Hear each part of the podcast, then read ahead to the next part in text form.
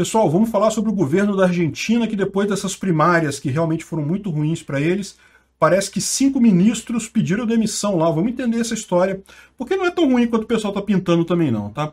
Essa notícia foi sugerida por Comedor de Casadas do Capistão, Luiz Gama Libertário e Manifestação Home Office da Terceira Via. Obrigado ao pessoal que sugeriu a notícia, obrigado a você que está assistindo nosso vídeo. Se você gosta do nosso conteúdo, por favor, deixe o seu like, se inscreva aqui no canal, né? Pois bem, o Alberto Fernandes, vocês sabem, a gente já falou sobre isso aqui em vídeos aqui, já falamos também lá no Visão Libertária, ele sofreu uma derrota catastrófica nas primárias uh, argentinas. Como vocês sabem, as primárias lá uh, não é eleição ainda, a eleição vai ser em novembro, e essa eleição agora não é eleição para presidente, então o Alberto Fernandes em si ele não está correndo nenhum risco, ele vai continuar. A eleição agora é para a Câmara dos Deputados, então uma certo, um certo número de cadeiras da Câmara dos Deputados e do Senado é trocada agora. E o que está pintando é justamente que a oposição vai crescer muito. Veja, mesmo com este aumento da oposição, o Alberto Fernandes vai continuar com maioria no parlamento. Por quê? Porque na última eleição ele elegeu um monte de gente favorável a ele. E lembra, não são todas as cadeiras que estão sendo trocadas agora, só uma parte delas. Então ele ainda vai continuar com a maioria no, no Congresso.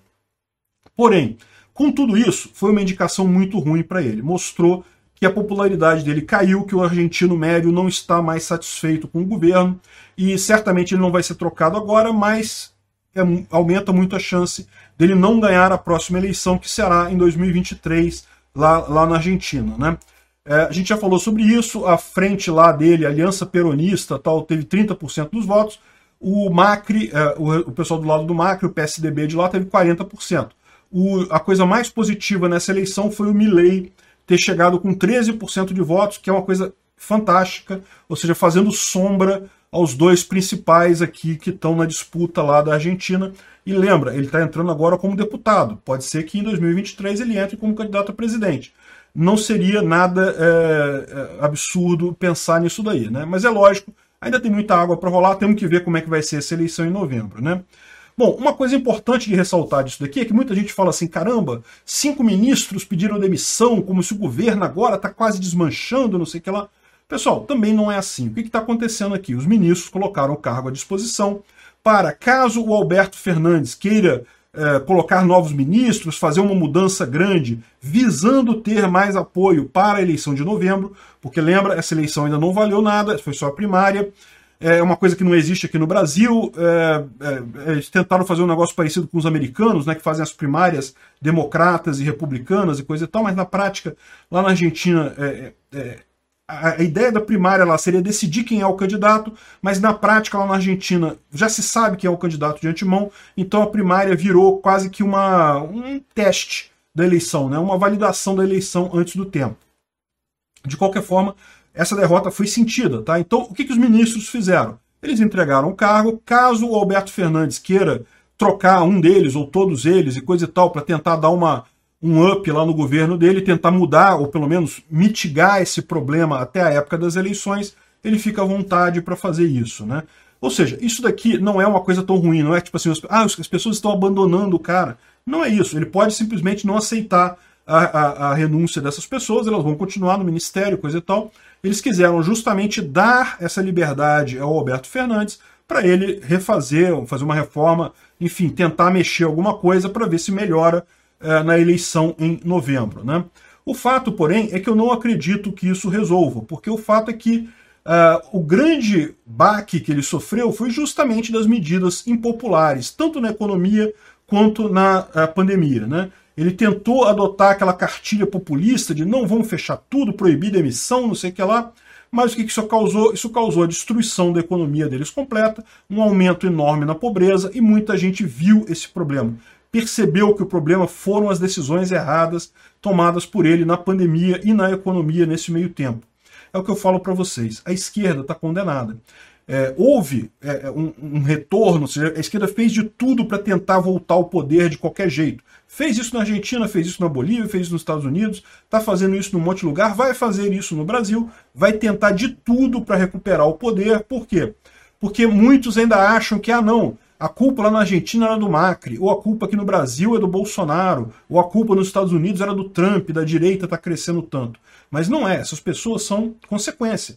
Uh, o, o, público está se voltando para a direita devido à informação descentralizada e distribuída. E isso eles não conseguem atingir. Então a grande coisa que está acontecendo aqui é isso. A esquerda está lutando bravamente para tentar voltar a ter relevância e não está conseguindo. Mesmo quando consegue pegar o poder de volta, não consegue pegar apoio da população. E a tendência, gente, é isso daí. Ah, pode ser que ano que vem entre alguém de esquerda, entre, sei lá, o Dória ou alguém do MBL na presidência. Eu acho pouco provável, mas pode ser. Agora, não importa. O que importa é o longo prazo. E o longo prazo, o que interessa é a luta do indivíduo contra o Estado. É isso que importa no final das contas. O Estado vai sempre tender ao socialismo, mas cada vez mais o Estado está sem apoio da população para isso. Está aquela grande máquina pública estatal querendo ir mais para o socialismo, querendo ir mais para o progressivismo, e a população que dá a base, que é que acaba sustentando essa coisa toda, não está comprando essa ida em direção ao socialismo. Esse pessoal precisa prestar atenção, porque é melhor eles continuarem roubando pouquinho. Se eles insistirem nesse negócio de roubar muito a sociedade, eles vão acabar sendo despachados por ela. Hein? É isso daí.